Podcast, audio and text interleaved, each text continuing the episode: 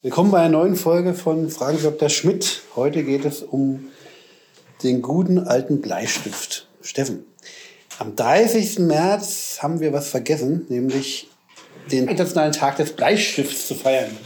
Benutzt du überhaupt noch Bleistifte? Ja, doch, muss man hin und wieder. Wenn man zum Beispiel, unlängst hatte ich das Vergnügen, Löcher in die Wand bohrt, um irgendwelche Bretter Ja, ja, ja, draufzulegen, okay.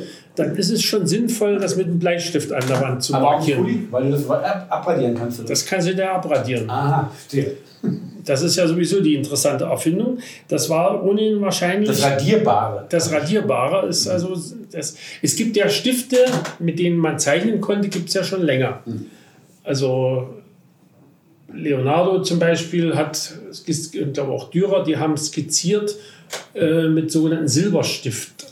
Das war dann, im Unterschied zum Bleistift, war da tatsächlich ein Silberdraht, Aha.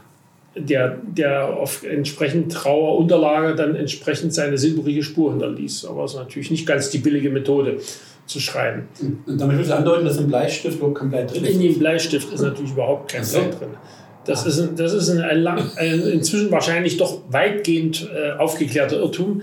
Also der Bleistift basiert im Wesentlichen auf Graphit, also auf Kohlenstoff. Der könnte also eigentlich besser Kohl Kohlestift heißen, wenn es nicht schon Kohlestifte gäbe, Aha. wo tatsächlich mit Holzkohle Ja. Künstlerbedarf vor allen Dingen äh, vorgezeichnet oder überhaupt gezeichnet. Nee, der Bleistift ist eben Graphit, also eine der beiden natürlich vorkommenden reinen Kohlenstoffformen. Die andere ist der Diamant, bisschen härter, bisschen deutlich härter. Graphit ist ja wegen seiner blättrigen Struktur eher eine weiche Angelegenheit, deswegen taugt es ja eben auch zum Malen, Schrei äh, zum Zeichnen und Schreiben. Aber wie kommt, äh, warum heißt es dann Bleistift? Das beruht wohl eher auf einem Irrtum aus der Anfangszeit. Also, Die Anfangszeit heißt was? ah, also ich habe jetzt gelesen, dass im 15. Jahrhundert in England äh, Graphitvorkommen entdeckt worden sind. Und anfangs wusste man wahrscheinlich auch noch nicht so sehr viel damit anzufangen. Eine der Varianten war, kleine Stückchen in Papier einzuwickeln und zum Zeichnen zu nehmen. Wirklich? Und äh, wie ich bei der Gelegenheit auch las, der Radiergummi, den gibt es natürlich erst seitdem es Gummis gibt. Aber Bleist diese weiche Form von Bleistift, also das reine Graphit, das ließ sich sogar mit Brot degradieren. Brot Ein bisschen schade ums Brot zwar, aber ich meine, wahrscheinlich hätte man das Brot noch essen können, denn Graphit ist nicht giftig nach meiner Erinnerung. Weil das erstaunt mich jetzt, weil ich kann mich erinnern, in meiner Kindheit, da hieß es, man soll sich keinen Bleistift so in die Backe bohren, um jemandem weh zu tun, gut, es tut halt weh, weil es wäre irgendwie schädlich. Ja, also bei Bleistiften ist das eher unwahrscheinlich. Es gab eigentlich zu der Zeit noch, ich weiß nicht, ob es die heute noch gibt, sogenannte Kopierstifte. Äh, da bin ich mir nicht ganz so sicher, was da so alles drin war. Das müsste man mal nachschauen. Die hatten, die hatten äh, auf jeden Fall eine völlig andere Rezeptur. Denn wenn du die feucht gemacht hast, dann hatten die, dann schrieben die wie Tinte. Aha. Aber ja, also der, der Witz war eben, wie gesagt, dass die Graphit fanden und weil es halt grau war, dann haben es halt Leute auch als Blei bezeichnet. Ach so, das ist ja Warum auch immer. Oh Mann. Aber interessant, was ich da bei der Gelegenheit gelesen hatte, war eben, dass eben auch schon frühzeitig die, die entscheidende Idee beim Bleistift, also Graphit in Papier gewickelt, ist jetzt nicht unbedingt ein tolles äh, Schreibwerkzeug. Ne? Ja. Das kann man also auch nicht viel bequemer benutzen als äh, ein Stück äh, Holzkohle, um, um, um äh, wie jetzt Künstler das zum Beispiel verwenden zum Vorzeichnen und so. Aber äh, ein englischer Handwerker kam dann auf die schöne Idee, das rund zu machen und äh, Holz in Holz einzukleiden. Und damit hätten wir dann quasi die Grundidee des Bleistifts. Eigentlich war ist reines Graphit noch ziemlich weich. Weil du wirst dich erinnern, wenn du auf Bleistifte drauf schaust oder drauf geschaut hast, heutzutage siehst du den Bleistift ja meistens nur als Werbeprodukt, da steht sowas ja nicht drauf. Die haben verschiedene Härtegrade. Ja, schon so HB4 und so. Also HB ist, ist sozusagen die mittlere Härte. Das ist also zum Schreiben gerade noch so okay. Aha. Aber da, da, und wenn du einen Durchschlag machen möchtest, auch sowas Antikes, ne, Durchschlag, genau. ist das auch nicht schlecht, weil das drückt schön durch. Aber das gibt es dann, ich weiß nicht, wo die obere Grenze ist, also 6b oder so. Das sind die weichen Varianten. H sind die harten. Mhm. Gibt es, glaube ich, auch verschiedene Härtegrade. Also wenn du jetzt in der technischen Zeichnung früher, als man noch nicht mit CAM, also entsprechende Computerprogramme mhm. äh, benutzt hat, äh, da hat man zum Vorzeichnen, eigentlich ohne aufzudrücken, nach Möglichkeit äh, relativ harte Stifte genommen und dann wurde das ja mit Tusche mhm. nachge nachgezeichnet. Wenn man sich klar war, was alles richtig, welche Linien alle richtig sind. Und hast du denn mit Bleistift auch äh, angefangen zu schreiben? Nee. Mhm. Nee, wir haben, soweit ich mich erinnere, haben wir, das war natürlich eine ziemliche Sauerei, mit Fehlerhalter und Tintenfass angefangen. Wirklich? Ja. Wie Wilhelm Busch sozusagen. Ja, das war, das war, das war hart und das war öfters mal mit Klecksen verbunden. Ja, aber ich meine, man hat doch praktisch das ist doch skurril, weil äh, also ich meine, Bleistift scheint mir ideal so für. Ich habe nämlich mit Bleistift angefangen, Westen, goldene Westen. mit, äh, Tinte und Federhalter, also dann ähm, ist doch praktisch ist das nicht gemeingefährlich für die Ordnung? Es ist äh, nicht ohne, weil du hast natürlich immer tintenbekleckste Schulbänke. Äh, zumindest die, die anfänglichen. Wir hatten ja, als ich eingeschult worden bin, das war noch in einem Schulgebäude aus der Vorkriegszeit mit solchen, solchen äh, Bänken aus Gussstahl mit, mit, mit, mit, mit Holz. Äh, mhm. Also wo, wo, wo die Bank, auf der man saß und der, der, der Arbeitstisch gewissermaßen durch ein gemeinsames Gussstahlgestell äh, verbunden waren. Ja. Das war natürlich größenmäßig etwas limitiert, aber glücklicherweise wurde dann unsere neue Schule gebaut. Und da hatten wir dann Platz ohne Ende und da gab es dann äh, Tische mit dem in der DDR so verbreiteten Sprelakart. Mhm. So nannte man das. Äh, ich glaube, im Westen gibt es auch so eine generische Bezeichnung für diese Art Kunststoffoberflächen. Ich weiß es nicht, aber ja. Aber fällt mir jetzt nicht ich ein. Schon mal gehört, diesen DDR-Begriff habe ich schon mal gehört. Also im Prinzip ist das ein, ein, auch ein, was man vom Trabi her kennt, ein, Faser, ein faserverstärkter Kunststoff gewesen mit einer, mit einer entsprechend dekorierten Oberfläche. Hm. Und ähm, ja, da war dann das Tintenplexen nicht mehr ganz so gefährlich. Hm. Da ließ sich das leicht abwischen. In dem Holz blieb das natürlich dann hängen. Aber wie auch immer, nee, also Bleistift haben wir dann eigentlich nur äh, eigentlich im Zeichen, äh, Zeichen dann später Kunsterziehung verwendet und natürlich in Mathe, wenn man irgendwelche Kurven zeichnete oder ja. so, da wurde das eher verwendet. Also weil ich habe ja drei Kinder, alle sind ja zur Schule gegangen und äh, ich habe leider überhaupt keine Erinnerung, wie die jetzt in der ersten Klasse, was die geschrieben haben. Ich vermute Bleistift, aber ich weiß es nicht. Ich muss mal fragen. Ich weiß es dummerweise auch, auch bei meinem Sohn nicht richtig. Also die haben relativ, also auf jeden Fall haben die mit einem Füller das kommt irgendwann. Haben sie auf jeden Fall gemacht irgendwann, aber das war immer ein bisschen blöd, weil wenn so ein Linkshänder und hat links dem so voll schreiben und äh, da musst du dann schon eine gewisse Kunst entwickeln, wie du das Papier hältst, damit du nicht deine eigene Schrift verwischst. Äh, okay. Und jetzt aber zurück zum Bleistift. Ich meine, das Geniale ist doch sozusagen das Anspitzen können, oder? Das Radieren ja, das ist, und das Anspitzen können. Ja, das ist, das ist natürlich äh, ein sehr praktisches äh, Schreib- und Zeichengerät. Also von daher. Aber es ist natürlich irgendwann alle. Ja. Und, und man darf die Dinger in, in vielen Fällen auch nicht so runterschmeißen, weil dann bricht in die Mine und dann hast du beim Anspitzen immer mal wieder eine Bröckelmine, mhm. was der dann gleich mit runterfällt. Aber um noch auf das, auf das Material zurückzukommen.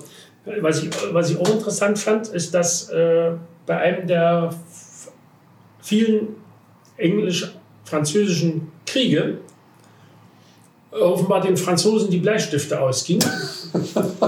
Eben weil da bis dahin Graphit vor allem aus England kam. Und äh, da kam dann jemand auf die geniale Idee, man kann das Zeug ja strecken, indem man Aha. das mit Ton vermischt. Ach so. Und die heutigen Bleistifte basieren im Grunde genommen alle noch auf dieser Rezepturidee. Das heißt, die Härtegrade hängen im Wesentlichen davon ab, wie viel von dieser Tonbeimischung in der Mine steckt. So. Mhm. Je mehr von diesem Ton drin steckt, desto, desto härter wird das. Und diese kontinentale Entwicklung ist aber auch auf England zurückgeschlagen.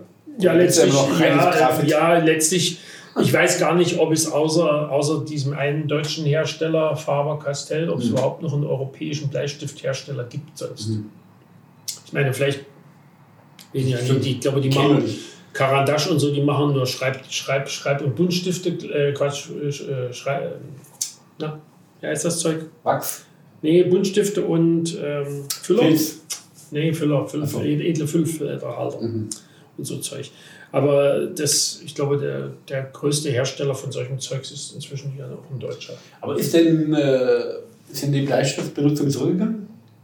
Davon kann man wohl ausgehen. Aber warum? Weil alle ihre Notizen ins Handy reinschreiben oder? Also einmal natürlich das und, und zum anderen hat sich natürlich der, der Kuli als normales Schreibgerät recht erfolgreich. Der Kuli ist natürlich der Tod des, natürlicher Jäger und Tod des Bleistifts. Ja, so scheint es. Also ich meine, außerhalb des Zeichnens spielt der Bleistift nicht Aber man kann doch den Kuli nicht wegradieren. Ne?